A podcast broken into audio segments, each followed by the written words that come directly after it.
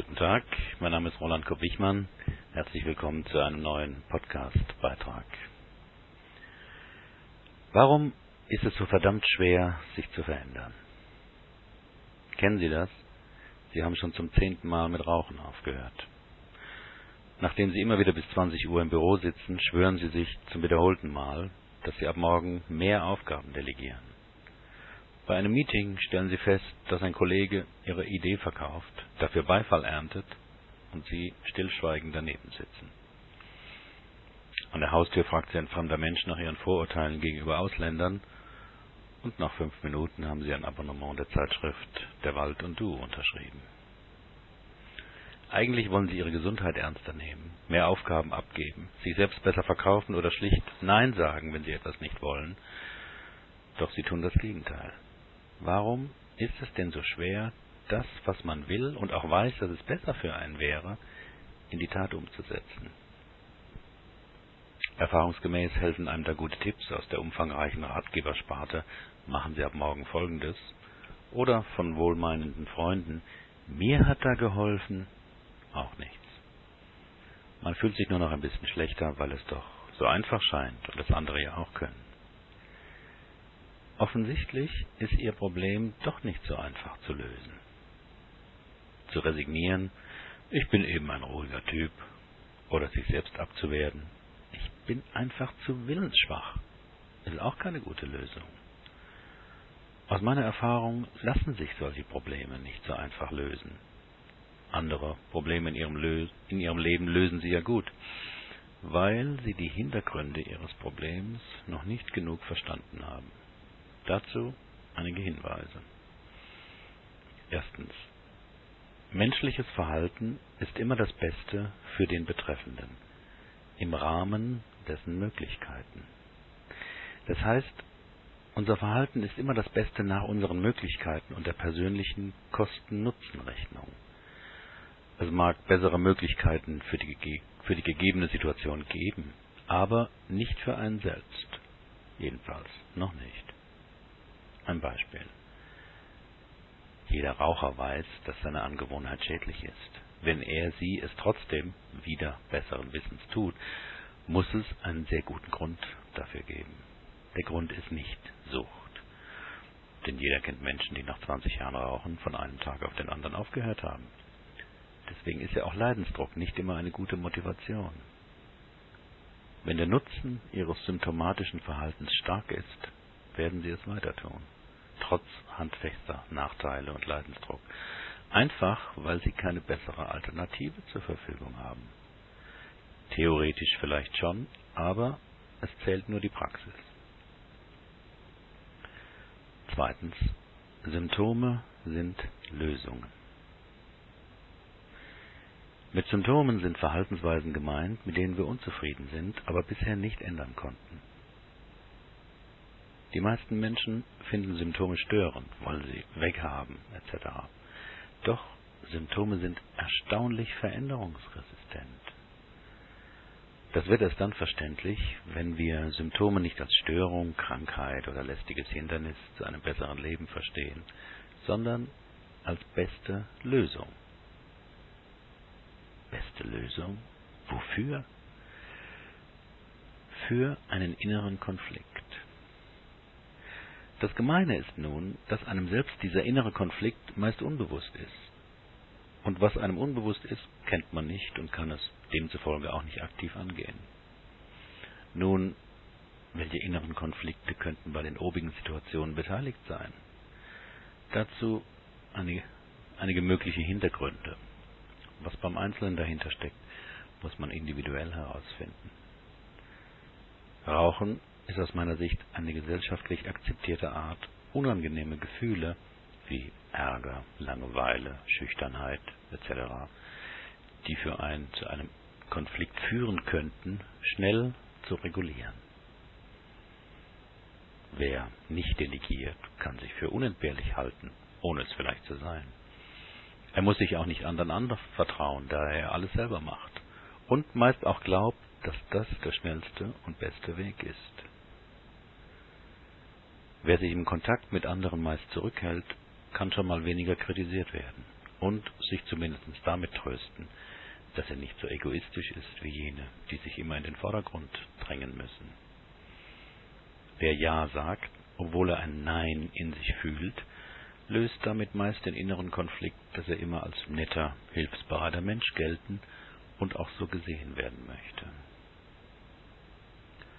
Sie merken wahrscheinlich an diesen Ausführungen, dass Verhaltensweisen, die sich ihren ernsthaften Veränderungsversuchen widersetzen, einen ganz anderen Hintergrund haben können als den, den Sie vielleicht bisher vermutet haben.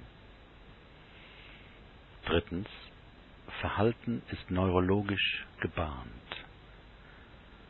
Alle Gewohnheiten, seien es Gedanken, Bewegungen, Gefühle oder Verhaltensweisen, sind neurologisch gebahnt. Das heißt, vereinfacht gesprochen, durch Nervenleitungen zwischen Synapsen verbunden in ihrem Gehirn und in mentalen Landkarten abgebildet.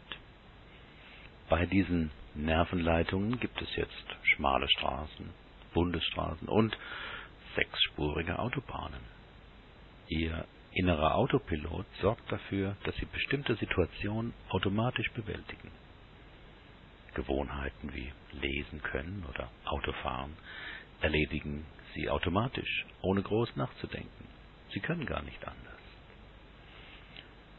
Symptomatische Verhaltensweisen sind in ähnlicher Weise auf inneren Autobahnen gespurt. Beispiel, Sie merken, dass Ihnen die Arbeit über den Kopf wächst, Sie müssten jetzt einiges delegieren und automatisch denken Sie, bis ich das jetzt lange erklärt habe, mache ich das doch gleich selber. Und schon ist der innere Konflikt, der oben kurz angedeutet wurde, gelöst auf die gewohnte Weise. Diese Verhaltensmuster sind ungeheuer stark und rationaler Einsicht selten zugänglich. Der innere Konflikt und die bewährte symptomatische Lösung sind viel stärker als ihre Vernunft. Deshalb tun sie etwas, von dem sie hinterher denken, warum habe ich nicht? Und machen es das nächste Mal genauso. Was folgt aus all dem, wenn man jetzt aber doch etwas verändern will? Aus meiner Sicht braucht es dazu vor allem vier Dinge. Erstens Veränderungsmotivation aufbauen.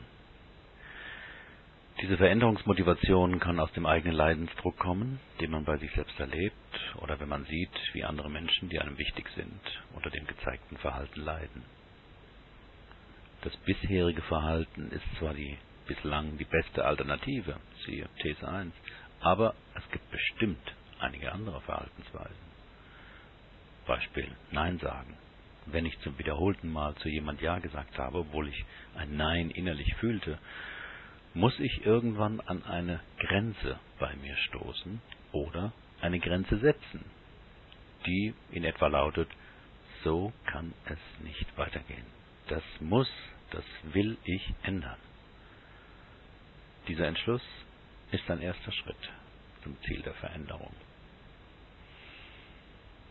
Zweitens Einsicht in die eigenen Abwehrstrategien. Danach ist es wichtig herauszubekommen, mit welchen Gedanken man sich selbst immer wieder davon abhält, das gewünschte Verhalten zu zeigen. Es geht also darum, innerlich zu beobachten, was genau abläuft, bevor man das symptomatische Verhalten zeigt.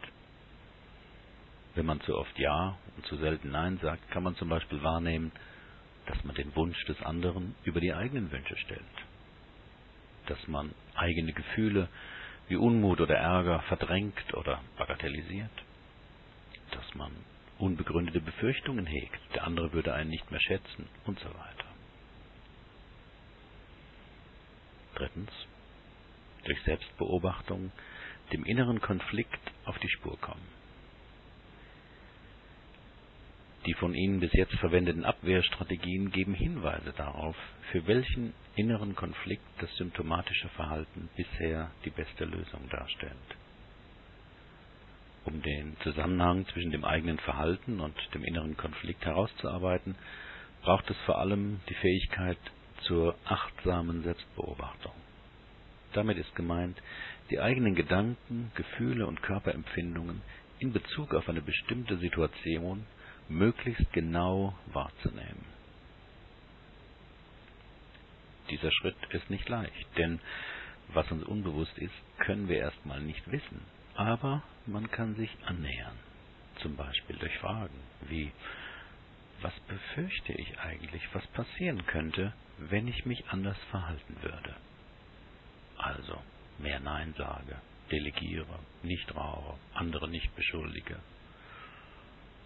Was glaube ich, was andere dann über mich denken könnten? Was würde ich selbst über mich denken? Wichtig dabei ist, nicht zu sehr verstandesmäßig darüber nachzudenken, sondern abzuwarten, was einem einfällt. Also frei zu assoziieren. Viertens. Neues Verhalten muss neurologisch gespurt werden. Weil gewohnte Verhaltensweisen auf breiten inneren Autobahnen verlaufen, muss man das gewünschte neue Verhalten, also eine neue Straße neben der Autobahn, etliche Male auch spuren, wie eine Loipe im Neuschnee.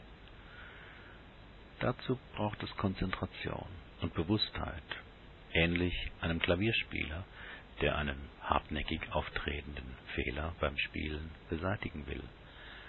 Er muss langsam immer wieder die richtige Taste drücken, bis nach einer Weile der richtige Ton automatisch getroffen wird und er von selbst richtig spielt. Beispiele für Neubahnungen könnten sein.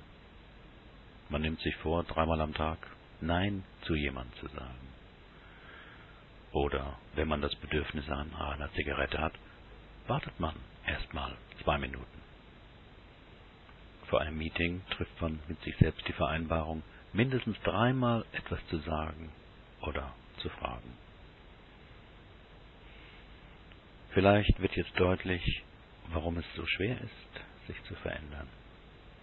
Und warum die meisten Selbsthilfebücher zwar gute Tipps geben, sie diese Hinweise aber oft nicht umsetzen. Nicht, weil sie zu willensschwach oder zu dumm sind, sondern weil menschliche Probleme eben nicht ein Hardware-Fehler sind, den man einfach umprogrammieren oder reparieren könnte. Probleme sind vielmehr sehr kreative Lösungen für innere Konflikte. Spürt man diese Konflikte auf, so lassen sich neue, bessere Verhaltensalternativen finden. Ich hoffe, dass Sie aus diesem Beitrag einige Anregungen entnehmen können, wenn Sie Interesse haben, bestimmte Probleme in Ihrem Leben auf diese Weise anzugehen und zu lösen, können Sie auf meine Website gehen und dort mehr Informationen finden. www.seminare4u.de Vielen Dank für Ihre Aufmerksamkeit. Bis zum nächsten Mal.